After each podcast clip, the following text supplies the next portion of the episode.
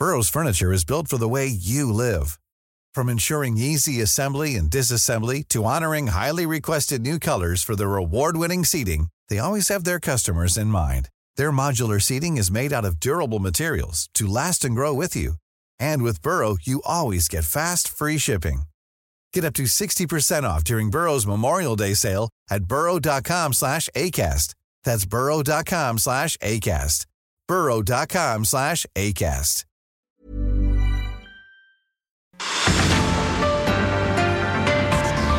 Hola, ¿qué tal? Muy buenas noches, 9 de la noche en punto. Bienvenidos a una emisión más de De Frente en Jalisco, aquí en Heraldo Radio Jalisco. Hoy lunes 19 de septiembre quiero agradecer como todos los días en los controles técnicos a Antonio Luna, en la producción y redacción de este espacio a Ricardo Gómez y recordarles nuestro número de WhatsApp para que se comuniquen con nosotros el 3330 1779 66. El día de hoy vamos a tener en entrevista a Israel Macías López. Él es economista y académico de la Universidad Panamericana Campus Guadalajara para pues que nos dé su punto de vista de este paquete presupuestal que ya se envió a la Cámara de Diputados y pues vamos a ver qué nos espera económicamente en este presupuesto para el próximo 2023 por parte del gobierno federal. Vamos a tener también en entrevista a María de Lourdes Lares, ella es presidenta del patronato del OPD de Salud Zapopan para hablar sobre diversas actividades que tienen desde esta dependencia en el ayuntamiento de Zapopan. De igual manera vamos a platicar con el comandante Sergio Ramírez, él es comandante de Protección Civil y Bomberos en el ayuntamiento de Guadalajara, en todo lo referente al temblor del día de hoy cerca del mediodía. Y también vamos a platicar con Eduardo Gutiérrez, él es alcalde de Tamazula, Jalisco, y pues vamos a platicar en el marco de este primer informe de gobierno. Como todos los lunes, vamos a escuchar el comentario de Rafael Santana Villegas, él es director de la Escuela de Comunicación de la Universidad Panamericana Campus Guadalajara, y también vamos a escuchar la participación de Salvador Romero, el expresidente del Instituto de Transparencia, Información Pública y Protección de Datos Personales del Estado de Jalisco. Les recordamos que nos pueden escuchar en nuestra página de internet heraldodemexico.com.mx, ahí buscar el apartado radio y encontrarán la emisora de Heraldo Radio Guadalajara. También nos pueden sintonizar en iHeartRadio en el 100.3 de FM. El análisis de frente en Jalisco.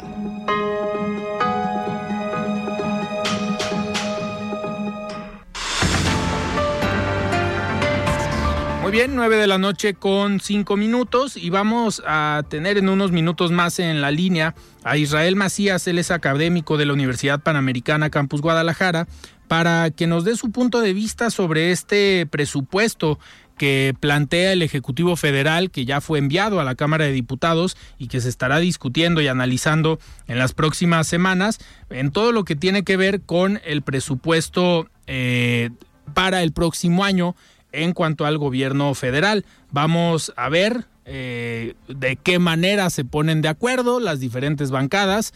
No se espera una gran negociación, hay que ser eh, realistas, porque pues no necesita la mayoría que tiene el partido Morena en conjunto con el Partido Verde y el Partido del Trabajo, pues no necesitan la aprobación o los votos de la oposición, PRI, PAN, PRD y Movimiento Ciudadano. Y me da muchísimo gusto tener ya en la línea a Israel Macías. Estimado Israel, ¿cómo estás? Muy buenas noches. ¿Qué tal? ¿Qué tal? Buenas, buenas noches, buenas noches al auditorio. Muchísimas gracias Israel por tomar esta llamada.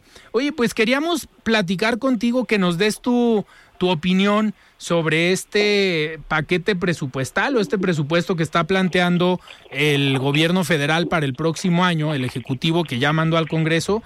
Eh, ¿Ves tú sorpresas, cambios, eh, algo que te haya llamado la atención en este nuevo presupuesto? Fíjate que, bueno, en general, yo te diría que quizá la parte más, más de destacar es que eh, serían dos cosas, ¿no? El, el gobierno del presidente López Obrador no cambia de prioridades, o sea, así como empezó, así continúa. Eh, y número dos, el presupuesto público para el próximo año este, va a ser eh, pues de los más apretados en la historia, es decir, a pesar de que nunca se había gastado tanto dinero, porque va a ser una cifra histórica de 8 billones de pesos, eh, prácticamente el dinero se va en poquitas cosas, ¿no? Proyectos que le importan al presidente, algunos planes o programas sociales y se acabó. Y pues la fuerte dependencia de la deuda.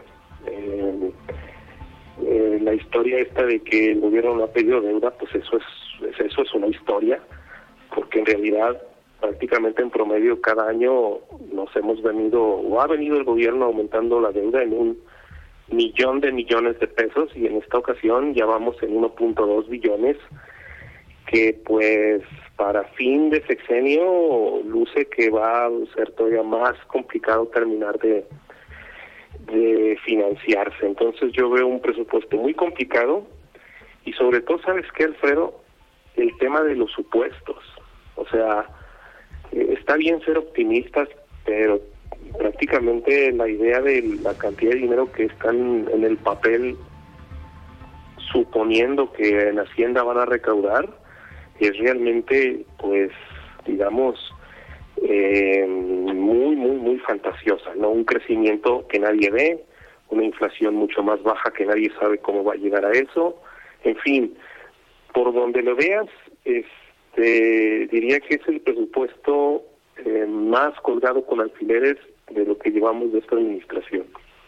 Israel, eh, contemplando que ya vamos, pues prácticamente este presupuesto sería el quinto año de gobierno de esta administración, ¿ves tú la posibilidad de que estén orillando a que los últimos dos años pues se siga con alfileres en materia económica y dejarle la bronca a la administración que sigue, independientemente de quién gane?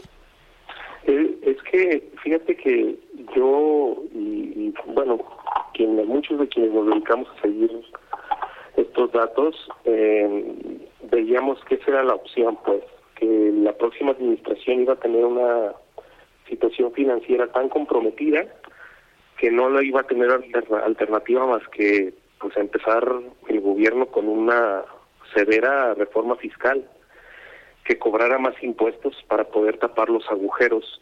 Pero la verdad, viendo cómo está esta situación, yo ya estoy dudando que llegamos a pasarle esta situación al, al siguiente gobierno y creo que se puede adelantar la situación difícil para el próximo, para el 2024.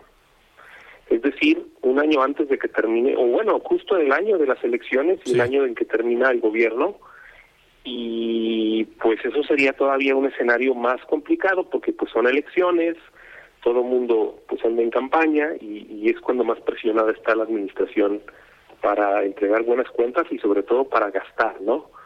Entonces, en fin, yo la verdad no, fíjate, hasta la variable, por ejemplo, de la expectativa que tienen de producción de petróleo está está inflada. O sea, planean que el próximo año el promedio de barriles diarios de petróleo sea de 1.82, 87 millones de barriles, cuando esa cifra, si cuando hemos llegado al 1.7 millones ha sido prácticamente heroico. O sea, pareciera que los números están en el papel solamente pues para cuadrar la cantidad de dinero que están planeando gastarse, lo cual es pues tremendamente grave porque significa que cuando esos dineros no lleguen, cuando no haya crecimiento, cuando no se recaude el IVA que están pensando, pues entonces de dónde se va a tapar eh, eh, ese, ese requerimiento y pues la única solución que yo le encuentro es más deuda. Israel, sí. Sí, Y en, en este sentido hemos visto que en los últimos años pues sí se ha adquirido deuda en el país con la intención de pues, mantener este ritmo de programas sociales, apoyos, inversión de recursos en estas obras que ya, que ya comentas. Si a esto le sumamos la inflación que ya se tiene y que pues, no se ve eh, para cuándo baje, eh, no, sé, no sé cuál sea la expectativa para el próximo año, pero a esto también le sumamos que pueda variar el precio del barril de petróleo. Ahorita comentabas de el número de barriles o la cantidad que se tiene pensado, pero la estimación del precio del barril de petróleo, ¿también ahí tienes tus dudas o, ahí sí, le, sí está más o menos coherente? Fíjate, es que eh, en realidad por donde le veas, las cuentas no cuadran, porque en esencia traen un, barril de petróleo arriba de 60 dólares, lo cual puede ser cierto, pero el problema es el siguiente. Si el precio del petróleo, fíjate nada más que datos, si el precio del petróleo, el barril de la mezcla mexicana baja de 60 dólares, Pemex empieza a tener pérdidas. O sea, ya la carga financiera es tan fuerte que Petróleos Mexicanos no tolera que el precio del petróleo caiga por debajo de los 60 dólares. Cae debajo del 60 dólares y empieza a registrar pérdidas. De hecho, lo que ha salvado un poco las cuentas, si vemos los últimos resultados de, este año y los del pasado, es justo eso, de que con la guerra y todo este tipo de problemas, pues el precio se ha ido un poco para arriba y ahí respiró. Pero ya nada más normalizándose un poco este, y empezando a bajar es meterle más presión. Entonces, digamos que son muchos frentes abiertos a la vez. Claro. Y no se ve muy claro qué es lo que pueda salvar pues las cuentas finales, ¿verdad? Y imagínate Israel que le toque enfrentar un precio de barril como le tocó a Peña Nieto que estuvo cerca de los 30 dólares.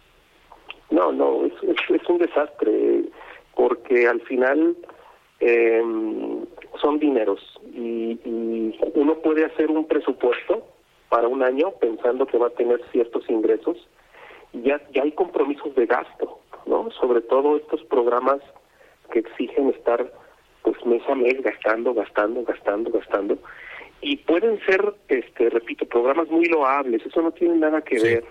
El problema es que lo responsable de cualquier gobierno es dejar muy claro de dónde va a salir el dinero. Nada más doy un dato para que el público vea la magnitud del problema. Si nosotros sumamos todo lo que los mexicanos pagamos de IVA en un año, nada más todo lo que pagamos de IVA, imagine todo lo que usted compró de, que lleva IVA, todo en el país. Bueno, pues esa cantidad de dinero ya no es suficiente para cubrir lo que debemos de pagar de pensiones en un año. Fíjense, entonces hemos pagado un montón de dinero en IVA y ni siquiera hemos hecho una sola obra pública, no hemos repuesto un solo foco en un alumbrado público, no hemos tapado un bache, no hemos dado una beca, no hemos dado una vacuna, no hemos hecho nada de gasto social y ya se nos fue todo el gasto en IVA. Entonces, ¿cómo está lo demás?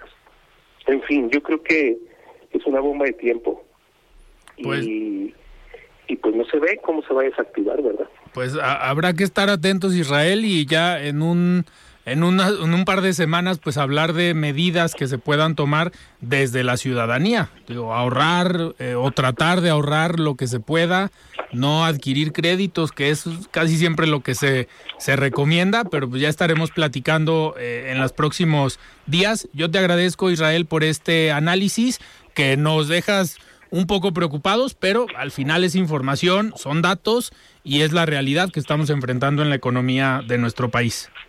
No, hombre, con mucho gusto, Alfredo. Hasta luego y un saludo a todos. Muchísimas gracias. Platicamos con Israel Macías, él es académico de la Universidad Panamericana, sobre este paquete eh, presupuestal que plantea el Ejecutivo Federal para el próximo año.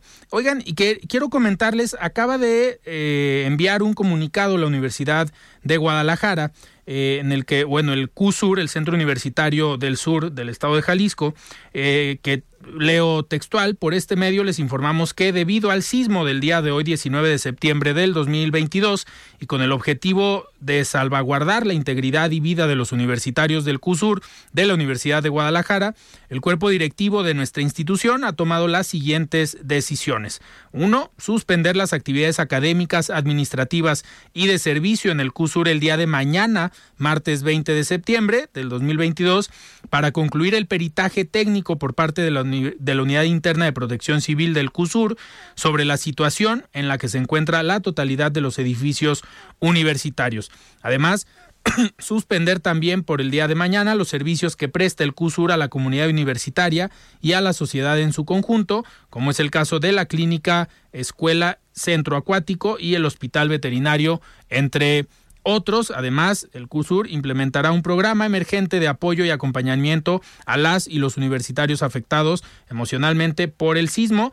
Y por último, en todo momento se antepondrá el bienestar e integridad de la comunidad universitaria, por lo que, una vez descartado el riesgo, podrán regresar de manera segura a nuestras labores académicas, administrativas y de servicio, lo cual se estima sería el día miércoles eh, de esta misma semana. Pues así el comunicado y esta información se reanudan mañana actividades normales en los centros universitarios, menos en el centro universitario de El Sur. Y me da muchísimo gusto tener ya en la línea a María de Lourdes Lares. Ella es presidenta del patronato del OPD de salud en el municipio de Zapopan. Estimada María de Lourdes, ¿cómo estás? Muy buenas noches.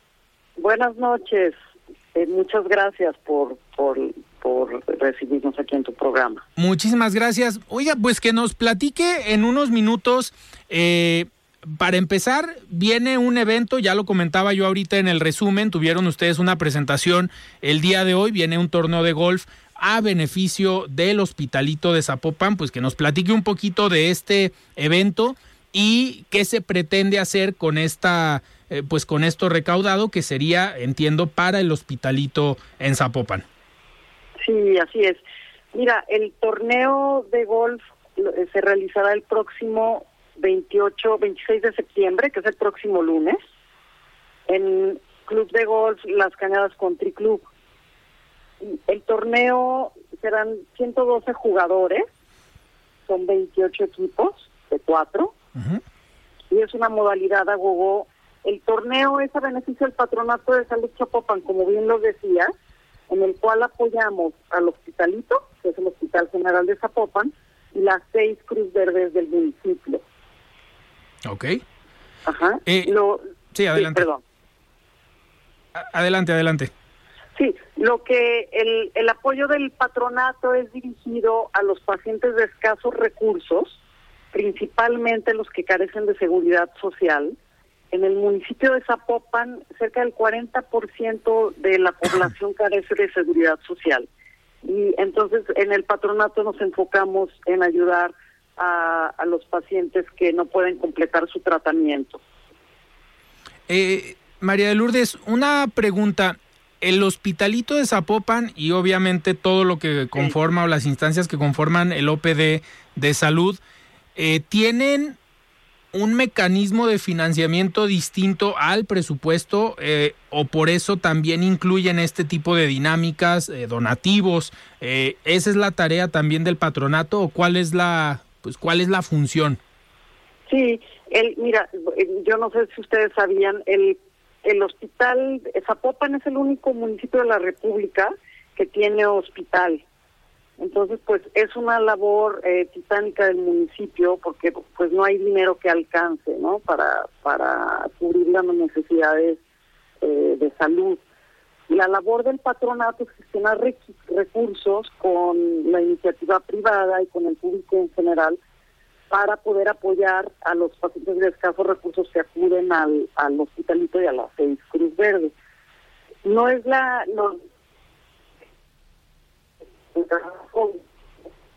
Creo que estamos teniendo problemas con la comunicación. Sí. Listo, listo, te escuchamos. Sí. Eh, a través de, de realizar estos eventos, pues es de un es esa es una manera divertida, pues, pero eh, creo que seguimos sin, sin escuchar, tenemos, tenemos problemas, vamos a tratar de restablecer la, la comunicación y en lo que restablecemos vamos a escuchar el comentario eh, de eh, Salvador Romero, él es presidente del Instituto de Transparencia, Información Pública y Protección de Datos Personales. Estimado Salvador, ¿cómo estás? Muy buenas noches. La voz de los expertos.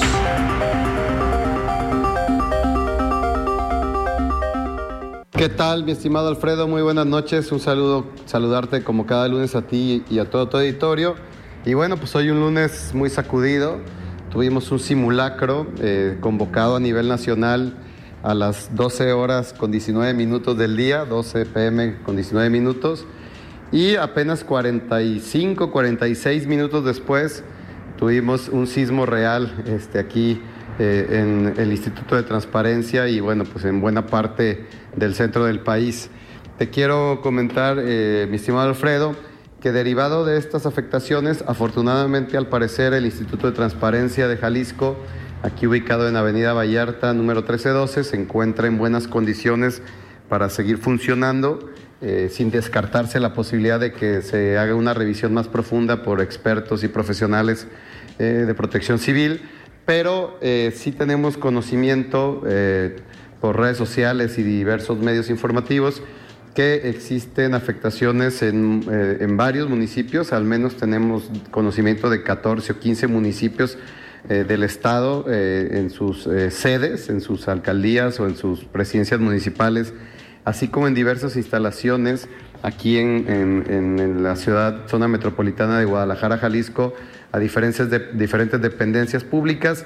En virtud de lo anterior, eh, hemos decidido eh, hace unas horas, tomamos la decisión de suspender plazos y términos en materia de derecho a la información y de protección de datos personales, pues para efecto de que eh, no incurran en responsabilidad aquellas, aquellas instituciones públicas que por cuestión de este sismo tuvieron que ser evacuadas y no pudieron o no puedan cumplir actualmente con las eh, respuesta, dar respuesta a la solicitud de información. Entonces, el día de mañana vamos a hacer un, vamos a recabar aquellos, aquellas autoridades que porque el daño que hayan sufrido sus instalaciones no les permitan atender y que justificadamente nos hagan llegar un estudio o, por lo menos un acuerdo eh, fundado y motivado que, en el cual se nos expresen las razones por las cuales no puedan continuar eh, todavía eh, prestando estos servicios para que pues en un momento dado puedan estar en suspensión algunos días más. Pero fuera de esos casos excepcionales, pues el miércoles se reactivarían todos los plazos y todos los términos aquí en el Estado de Jalisco para quienes quieran solicitar información pública o para quienes quieran ejercer su derecho a la protección de datos personales. Consideramos pues que siempre hay que velar primero por la integridad física, la seguridad de las personas y eh, pues ante estos acontecimientos eh, eh, evidentemente naturales pero completamente impredecibles es que hemos decidido pues a solidarizarnos con, eh, insisto, todas estas instituciones públicas que por alguna razón tienen, tuvieron la necesidad de ser evacuadas y posiblemente el día de mañana aún estén en proceso de reincorporarse a sus actividades normales. Pues otro sismo el 19 de septiembre, mi estimado Alfredo.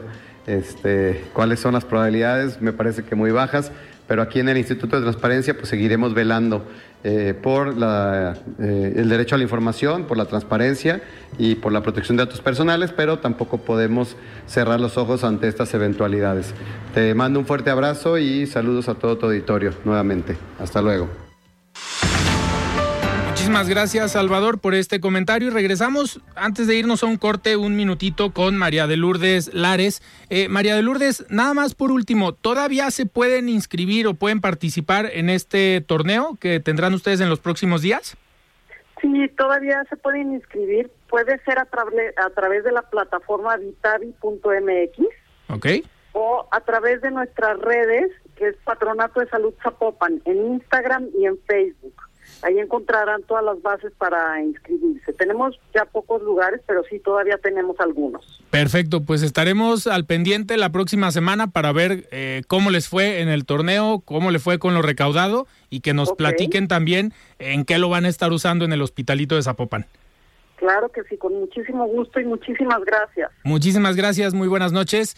Vamos a un corte y regresamos.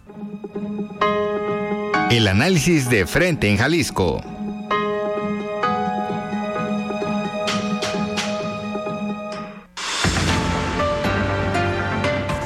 Muy bien, 9 de la noche con 29 minutos. Estamos de regreso en De Frente en Jalisco y tenemos en la línea al comandante Sergio Ramírez, el es comandante de Protección Civil y Bomberos en el Ayuntamiento de Guadalajara. Estimado comandante, ¿cómo estás? Buenas noches. ¿Qué tal? Buenas noches, ¿cómo estás? Un saludo para ti y para tu auditorio. Muy bien, comandante, muchas gracias por tomarnos la llamada y pues que nos platiques un poco de cómo se vivió el día de hoy aquí en la zona metropolitana, principalmente en Guadalajara, pues este, este sismo que tuvimos cerca del mediodía. Pues sí, una casi una hora, un poquito menos de una hora que realizamos el simulacro, representa este sismo Ahora sabemos ya con una escala de 7.7 grados en las costas de Michoacán. Este, y bueno, deja algunas afectaciones aparentemente menores. It's that time of the year. Your vacation is coming up. You can already hear the beach waves, feel the warm breeze, relax and think about work. You really, really want it all to work out while you're away. Monday.com gives you and the team that peace of mind. When all work is on one platform and everyone's in sync, things just flow wherever you are. Tap the banner to go to Monday.com. There's never been a faster or easier way to start your weight loss journey than with PlushCare.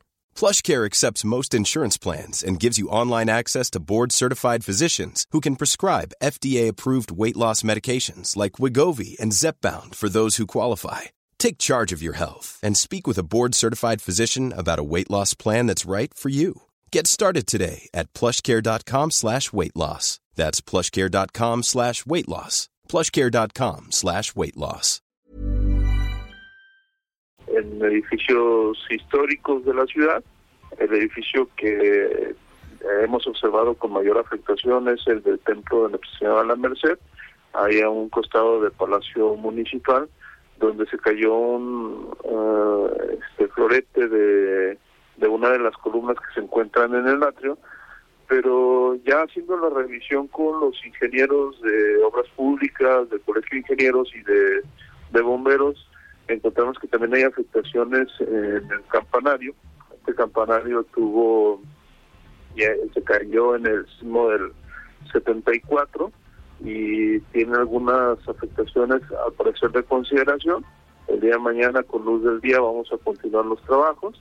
También tuvimos algunos reportes de afectación en el Museo Regional, en el Teatro de Bollado, nos reportan algunas afectaciones en el piso, en el, Templo de San Agustín, donde también cayó un pedazo de cartera sobre un vehículo y afortunadamente no generó, no generó lesionados. En cambio, revisamos Catedral, no tenemos reportes de afectación, revisamos Palacio de Gobierno, el edificio Plaza, que es de donde se encuentra el hotel en Contestina Catedral, eh, los hospitales civiles, el centro médico, eh, el Palacio Federal, entre otros, que no tienen ningún tipo de afectación. Pues, eh, comandante, sin duda, a pesar de que estuvo y se sintió bastante fuerte el temblor, pues los no hay daños, digamos, de gravedad, no hay daños severos y sobre todo rescatar que no hubo pérdidas eh, humanas.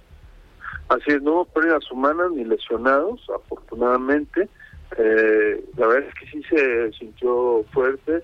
Las personas que se encontraban en edificios fueron los que todavía lo sintieron más, con mayor intensidad, pero afortunadamente la gente reaccionó bien.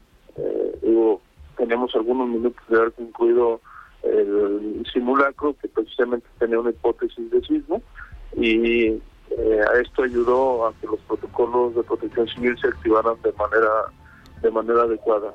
Vamos a continuar todavía con la con la revisión de de los de los edificios. Llevamos alrededor de 80 edificios revisados hasta este momento. El día de mañana vamos a continuar con, con los edificios que están pendientes entre centros educativos o colegios, eh, edificios, casas de habitación. Hemos recibido una cantidad importante de, de reportes de afectación de diferentes partes de la ciudad. Eh, esa era una pregunta que quería hacerte, comandante.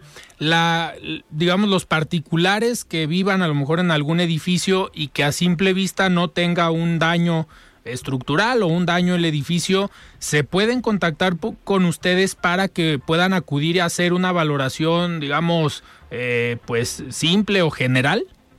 Sí, claro que sí. De hecho, eh, te comento cómo estamos haciendo el procedimiento. Los reportes que estamos recibiendo a través del 911 son canalizados a los a los cuerpos de bomberos de los diferentes municipios y protección civil y está yendo personal operativo a revisarlo. Ellos cuando identifican algunas características en las afectaciones determinan si, si hay algún tipo de riesgo y deben de ser evaluados por especialistas y ya entran los equipos de ingenieros de obras públicas del municipio, del Colegio de Ingenieros que nos está apoyando o de bomberos para hacer las revisiones y descartar eh, más afectaciones. Tenemos que hacer una evaluación rápida en este momento para poder atender todas las solicitudes que nos están llegando y de esa manera vamos filtrando las que tienen o no alguna afectación de manera inicial y después haciendo una evaluación para determinar el tipo de, afectación. Por ejemplo, en los edificios históricos donde hemos tenido ah, ya afectaciones, como te lo comentaba, también estamos coordinados con el INA y estamos, eh, en el caso de los templos, coordinados con las autoridades de arte sacro de la arquidiócesis de Guadalajara para continuar las revisiones. El día de mañana estaremos continuando con estas con estas revisiones y nuestro personal operativo va a continuar con el primer filtro. Pues comandante, muchísimas gracias por tomar esta llamada, sin duda importante, por lo menos tener de parte de ustedes la información de que no hubo pues daños en, edificios, no hubo pérdidas humanas, eh, no hubo lesionados y sobre todo pues seguir estas recomendaciones que, que hacen y concientizarnos a toda la población de lo importante que son los simulacros, que como bien comentas, pues se había hecho unos minutos eh, antes en todo el país. Así es, así es, y bueno, este, ahora tenemos que concluir el proceso de, de evaluación para determinar afectaciones y afortunadamente las las afectaciones han sido mínimas. La más relevante que hemos identificado en este momento es en el Templo de la Merced, que además suspendimos los servicios religiosos, se restringieron en general las actividades ahí. En el resto de los edificios no tenemos eh, mayor información de afectación. Perfecto, comandante. Pues muchísimas gracias por estar hoy aquí en De Frente en Jalisco. Muchas gracias y un saludo para el auditorio. Buenas noches. Muchísimas gracias, muy buenas noches. Platicamos con el comandante Sergio Ramírez, él es comandante de Protección Civil y Bomberos en el Ayuntamiento de Guadalajara. Y ahora vamos a escuchar el comentario de Rafael Santana Villegas, él es director de la Escuela de Comunicación de la Universidad Panamericana Campus Guadalajara. Estimado Rafael, ¿cómo estás? Muy buenas noches. La voz de los expertos.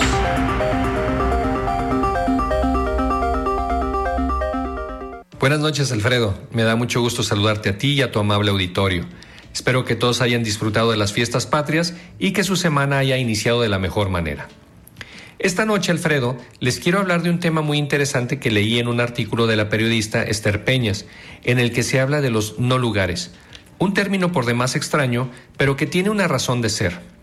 Cuando inició la Ilustración, la antropología se ocupaba exclusivamente de lo que se conocía como lugares antropológicos, es decir, espacios concretos, definidos y delimitados geográficamente, que se caracterizaban por ofrecer rasgos de identidad, de relación e históricos. La identidad generaba un sentido de unidad a quienes lo habitaban, definiendo grupos, culturas y regiones. Las relaciones permitían un entramado de afectos dinámicos conformando un grupo humano mientras que los rasgos históricos hacían transcurrir la memoria del tiempo permitiendo formar conciencia. Sin embargo, en 1992 el antropólogo francés Marc Auger acuña un término con el que busca referirse a los espacios propios de esta posmodernidad capitalista que él consideraba desalmados y vacíos, y a los que llamó los no lugares. Así denominaba a los centros comerciales, cibercafés, autopistas, salas de espera, aeropuertos, estaciones de autobuses, hospitales y campos de refugiados, o sea, sitios de paso y totalmente impersonales que casi no son ni significan nada, debido a sus tránsitos efímeros en mayor o menor medida. Estos no lugares dejan sin característica alguna a quienes los transitan, propiciando apenas una muy pobre relación personal, por lo que Auger decía que un no lugar es un espacio intercambiable donde el ser humano permanece en el anonimato.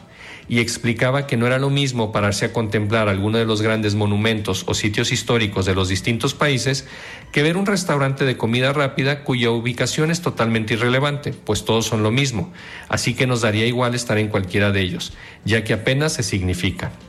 El sociólogo Sigmund Bauman, a quien hacíamos referencia la semana pasada, también hablaba de estos lugares y de ellos dice que son espacios despojados de las expresiones simbólicas de la identidad, las relaciones y las historias.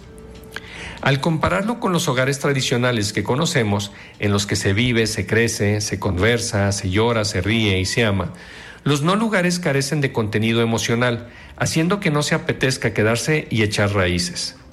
Con todo esto, también coincidía el escritor José Saramago, quien criticó duramente estos espacios en su libro La Caverna, diciendo que los grandes almacenes eran a la vez las nuevas catedrales y las nuevas universidades. Él decía no tener nada en contra de esos establecimientos, pero no le gustaba lo que él llamaba una forma de espíritu autista de consumidores obsesionados por comprar. Saramago decía que en estos espacios comerciales había una ausencia total de comunicación, pues el comprador no necesariamente tenía que intercambiar frases con el dependiente, a diferencia de los diálogos que se establecían en las tiendas pequeñas. Ya para ir cerrando mi comentario de esta noche, Alfredo, se dice que en los no lugares se pierde el sentido cívico de las ciudades, a diferencia de lo que fue, por ejemplo, el Ágora de los griegos, que pasó de ser un lugar definido urbanísticamente a uno que los ciudadanos hicieron suyo para la cultura y la política, algo que el escritor Sándor Maray compara de manera un tanto tosca al señalar que el hombre hace suyo un lugar no solo con el pico y con la pala, sino también con lo que piensa al picar y palear. Alfredo, apreciable auditorio, les agradezco mucho su atención y les recuerdo que soy Rafael Santana y me encuentran en Twitter como arroba rsantana71 por si desean seguir con la conversación. Que pasen una excelente noche. El análisis de frente en Jalisco.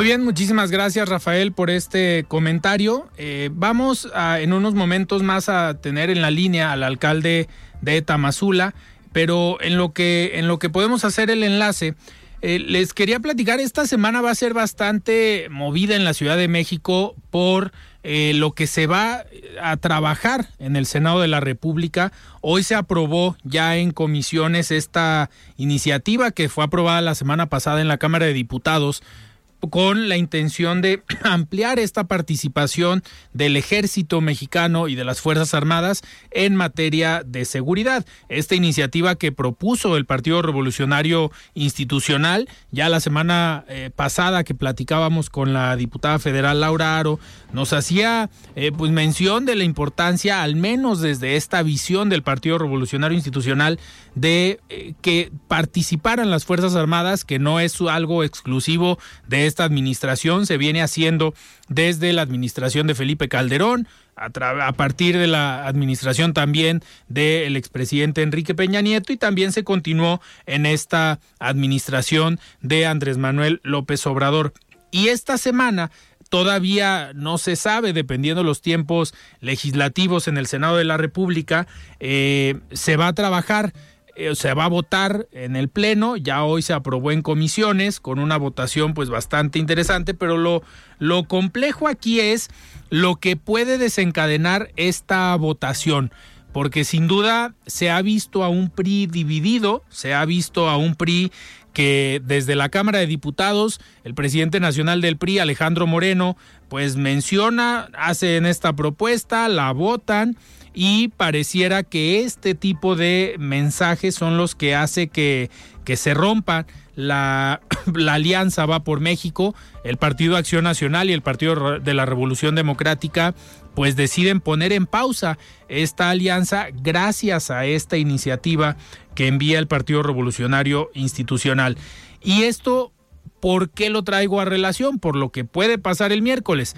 En el Senado de la República hay otro grupo también que tiene fuerza al interior del PRI, que comanda o el líder, pudiera decirse así, es el coordinador de senadores del PRI, Miguel Ángel Osorio Chong, también está la senadora Claudia Ruiz Maciú, que han sido personajes críticos a la gestión de Alejandro Moreno al frente del PRI, pero más críticos todavía con este tipo de iniciativas. Lo que podemos esperar y lo que podemos ver en los próximos días es si realmente tiene un control Alejandro Moreno de las bancadas del Partido Revolucionario Institucional. No queda duda que en la Cámara de Diputados ya lo demostró, pero habrá que ver cuál es el resultado en la Cámara de Senadores. Hoy pareciera que el mensaje del Partido Revolucionario Institucional con esta iniciativa pues se voltean los papeles. Hace algunas semanas era impensable que Alejandro Moreno votara algo a favor de eh, Morena y esta iniciativa pues tiene cierta relación y cierto coqueteo político con la estrategia de seguridad del presidente de la República. Y hace algunas semanas pensábamos que Miguel Ángel Osorio Chong estando eh, frente al presidente nacional del PRI cuestionando su actuar al frente del partido y cuestionando obviamente su actuar eh, en la Cámara de Diputados, pues parecía que eh, quería quedarse con el PRI, que quería tener una presencia fuerte en el partido y eso Alejandro Moreno lo utilizaba a su favor diciendo que había grupos que querían pues doblar al PRI desde su interior. Hoy hay que ver qué es lo que decide el Senado de la República. Está todavía por definirse si se vota el día miércoles o el día jueves de esta semana y pues vamos a ver qué, qué pasa en este, en este sentido. ¿Qué puede pasar? ¿Qué puede desencadenarse después de, este, de esta votación? Uno, que la Alianza va por México decida eh, pues dar por finalizado este pacto que se tenía, al menos en materia legislativa, pero también en materia electoral. El próximo año hay elecciones en dos estados importantes, como el Estado de México y Coahuila. Esas elecciones y esas alianzas son las que están realmente en riesgo. Alejandro Moreno, por su parte, ha querido eh, hablar y decir que viene también la votación de la reforma electoral que ahí mencionan eh, pues que estarían votando en contra de esta eh, iniciativa o de esta propuesta del Ejecutivo Federal y pues deja en duda un poco la postura del Partido Revolucionario Institucional. Por un lado, cierto coqueteo con el gobierno federal, pero por otro lado, no votar a favor de la reforma electoral y eso es lo que pone en duda real el posicionamiento real del Partido Revolucionario Institucional. ¿Qué es lo que quiere saber el Partido de Acción Nacional y el Partido de la Revolución Democrática? Pues de qué lado está el Partido Revolucionario Institucional, si están del lado de Morena, del Partido Verde y del Partido del Trabajo, o están realmente del lado del Partido de Acción Nacional y del Partido de la Revolución Democrática. Va a haber dos momentos, uno, la reforma electoral y también esta iniciativa que se vota en los próximos días en el Senado de la República. Y se abre otro frente interesante porque si nos si recordamos bien, Movimiento Ciudadano siempre había comentado que se negaba a ir en alianza principalmente con el Partido Revolucionario Institucional, pero no no necesariamente con el Partido Acción Nacional, perdón, no necesariamente eh, con el Partido Acción Nacional o con el Partido de la Revolución eh, Democrática. Entonces, también ahí se abre un frente eh, para saber, pues, de qué lado puede estar Movimiento Ciudadano. Si existe la posibilidad de que se sienten a la mesa para platicar una posible alianza, sería interesante ver un ejercicio en el Estado de México o en el Estado de, Coahuila eh, para ver pues con pues con qué posibilidades y en qué escenarios pueden jugar en estos, en estos dos estados. ¿Será posible eh, que, el, Movimiento Ciudadano acepte una alianza, acepte sumarse, encabezando ellos las, las encuestas? Eh, pues vamos, vamos a ver qué pasa en estos días y qué se define en el Senado de la República. Me da muchísimo gusto tener en la línea a nuestra compañera Carla Jiménez para platicarnos sobre un sondeo que hiciste, Carla, el día de hoy. Después de este sismo, ya platicamos con el comandante de Protección Civil y Bomberos del Ayuntamiento de Guadalajara, pero ¿cómo viviste el sismo? el día de hoy. Gracias, Alfredo. Muy buenas noches para ti. Bueno, pues en lo particular, sorprendida. La verdad es que, eh, pues por esta falta de costumbre, digamos, de, percibir este tipo de, movimientos, pues eh, en, cuanto sucedió, yo pensé mil cosas antes de, pensar que era un sismo. Y bueno, pues nos dimos también a la tarea de ver cómo lo había vivido la gente, dónde lo habían eh, vivido. Y bueno, lo que nos comentaban es que algunos estaban en su trabajo, Acaban de pasar ya unos minutos desde que se había hecho este simulacro, que fue, digamos, un ensayo previo a, el real, y algunas otras personas estaban en sus domicilios, también pues sorprendidos, incluso decían era un sentimiento más bien de mareo que no tenemos asociado con este con este tipo de movimientos telúricos y que eh, bueno pues provocó eh, sorpresa eh, provocó también un poco de temor porque no no tenemos a lo mejor en casa un plan de este tipo y bueno pues lo único que, quedó pues fue salir a la calle salir corriendo y el mayor riesgo o, el mayor temor fue para las personas que viven por ejemplo en algunos departamentos segundo tercer cuarto piso que bueno veían largo el camino para llegar a la parte de abajo y esto por, supuesto pues eh, experimentándose de nueva cuenta para algunas personas pero una nueva experiencia para muchos porque este nivel 7.7.9, si no me equivoco, fue el último registro, ya digamos el oficial, pues eh, sorprendió a muchos de ellos. Escuchemos lo que nos comentaron al respecto.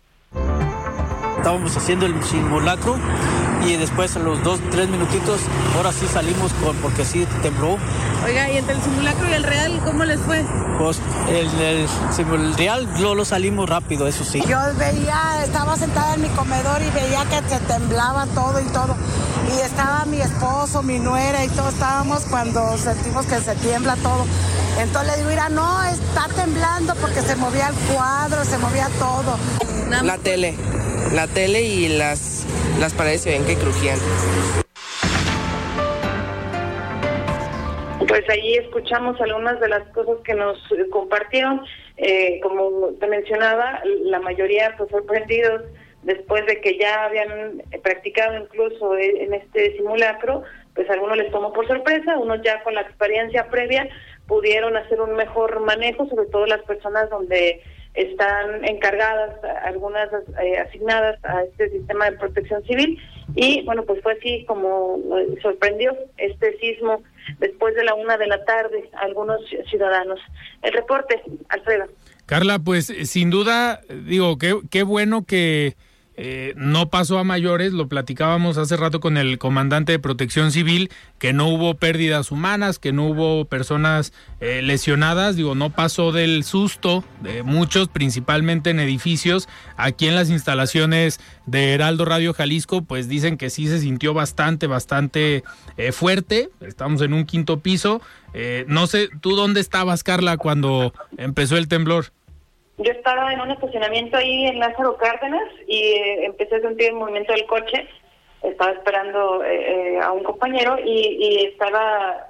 Mm, me senté el movimiento y pensé que a lo mejor era el paso de los trailers y demás, pero después se sintió más fuerte y volteé a ver si alguien estaba moviendo el coche y pues no, ya hasta que miré el movimiento de los árboles, que no había viento, pero los árboles estaban moviendo, no solamente no solo las hojas, sino el árbol completo, también el vehículo de adelante, entonces ya fue cuando dije, ah, creo que esto es un sismo, y esto la verdad a mí en particular me provocó un mareo, por más de una hora estuve mm, con, con náuseas y con un mareo constante, estuve también preguntando a algunas personas y eso también se le provocó a algunas de, las personas que bueno, pues como insisto, no estamos acostumbradas a este tipo de, de, sentimientos o de, reacciones. Y nos, nos sorprendió. Claro, pues eh, sin, sin duda digo, sirvió de algo, yo creo, el simulacro que se dio minutos antes en todos los pues, comercios, establecimientos, edificios y lugares eh, públicos. A mí me tocó estar eh, llegando a una universidad, estaba a punto de entrar a, a clases y estaba precisamente platicando en una llamada telefónica con alguien que estaba en un edificio. Yo iba caminando y no había sentido el temblor hasta que esta persona me comenta en el teléfono, oye, te marco ahorita porque está temblando. Ahí es cuando me detuve, pero si hubiera seguido caminando, a lo mejor no hubiera sentido el, el temblor. Obviamente, digo, qué bueno que no hubo eh, réplicas fuertes, eh, sí se tomaron todas las medidas, pues en todas las, las dependencias, las universidades, las escuelas, y pues vamos a, a tratar de dormir tranquilos, esperemos que todo esté en calma y obviamente recomendarles a nuestros radioescuchas para que tomen las precauciones, estén pues eh, tranquilos, preparados y que tengan eh, certeza y confianza de lo que se debe hacer en el momento que, que pues suceda un, un sismo como, como el del día de hoy. Carla, muchísimas gracias por este reporte, descansa y muy buenas noches. Gracias, buenas noches. Muy bien, pues así la información el día de hoy, sin duda se llevó las noticias este sismo eh, que obviamente tuvo este epicentro en Michoacán con afectaciones o se sintió en varios estados eh, de la República. Esperemos que la noche transcurra eh, en calma y el día de mañana vamos a tener aquí en de frente en Jalisco esta mesa de análisis con Mario Ramos y Mario Hueso. Vamos a platicar el día de mañana sobre esta encuesta que se realizó por parte de Alternativa Consultores que dirige eh, Mario Ramos, pues sobre ya parte del panorama eh, electoral rumbo al 2024 pues vamos a estar platicando aquí con ambos en la cabina de Heraldo Radio. Yo soy Alfredo Ceja, nos despedimos, les recordamos nuestras redes sociales en Twitter como arroba Alfredo Ceja R. Muy buenas noches. Even when we're on a budget, we still deserve nice things. Quince is a place to scoop up stunning high-end goods for 50 to 80% less than similar brands. They have buttery soft cashmere sweaters starting at $50, luxurious Italian leather bags, and so much more. Plus, Quince only works with factories that use safe, ethical, and responsible manufacturing. Get the high-end goods you'll love without the high price tag with Quince. Go to quince.com/style for free shipping and 365-day returns.